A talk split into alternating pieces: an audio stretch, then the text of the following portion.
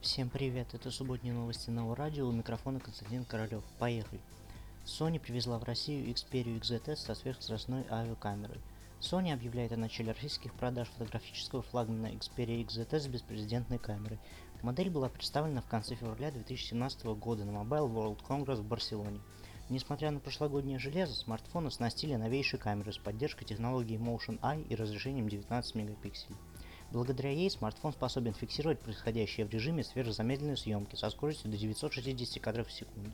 Кроме того, 5-дюймовая новинка оснащается четырехъядерным процессором Snapdragon 820 с тактовой частотой 2,2 ГГц, 4 ГБ оперативной и 64 ГБ постоянной памяти. Емкость же встроенного аккумулятора ее равна 2900 мАч. Sony Xperia XZS появится в российской рознице в начале апреля и будет доступна в трех цветовых решениях – серебристом, голубом и черном.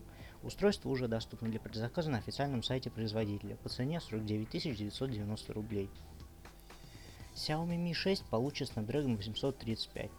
Политика компании Samsung в отношении Qualcomm не повлияет на аппаратное оснащение Xiaomi Mi 6, о котором упоминалось в прошлом выпуске. Вопреки множеству противоречивых слухов, предстоящий флагман все-таки получит процессор Snapdragon 835, а не 821 и не 820. Эту информацию подтвердили представители компании на своей официальной странице в социальной сети Weibo. Также предполагается, что Xiaomi Mi 6, помимо новейшего чипсета, оснастят 5-дюймовым дисплеем с разрешением Full HD, 6 гигабайтами оперативной памяти, двойной камерой производства Sony с разрешением 19 мегапикселей и 128 гигабайтным хранилищем. Ориентировочная стоимость смартфона в рознице может составить всего 300 долларов США по актуальному курсу.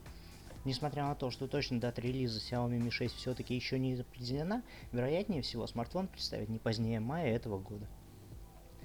Туманные хранилища могут стать безопасной альтернативой облачным. Именно так заявили работающие в сфере компьютерных технологий итальянские ученые. Вместо облачных технологий, когда документы полностью хранятся на одном удаленном сервере, предложена технология, при которой у файлов нет конкретного месторасположения. Пакеты данных будут находиться в постоянном движении в сети. Являясь альтернативным облачным хранилищем, туманные хранилища не предполагают хранение файлов на одном сервере. Таким образом, получается скорее туман файлов, чем их некое плотное облако. Определенного места, где файлы находились бы целиком в рамках новой технологии, попросту не будет существовать. Новая концепция предполагает распределение файлов по публичной или приватной сети без определенного места хранения или же привязки. Таким образом, не существует единого сервера, с помощью которого можно получить доступ к этим файлам, но они окажутся доступными лишь тем пользователям, которые имеют на это право. Новая технология использует стандартные сетевые протоколы, но необычным образом. Посредством виртуальных буферов интернет-роутеров она обеспечивает бесконечное перемещение пакетов данных, и таким образом файл не будет постоянно находиться на каком-либо определенном компьютере.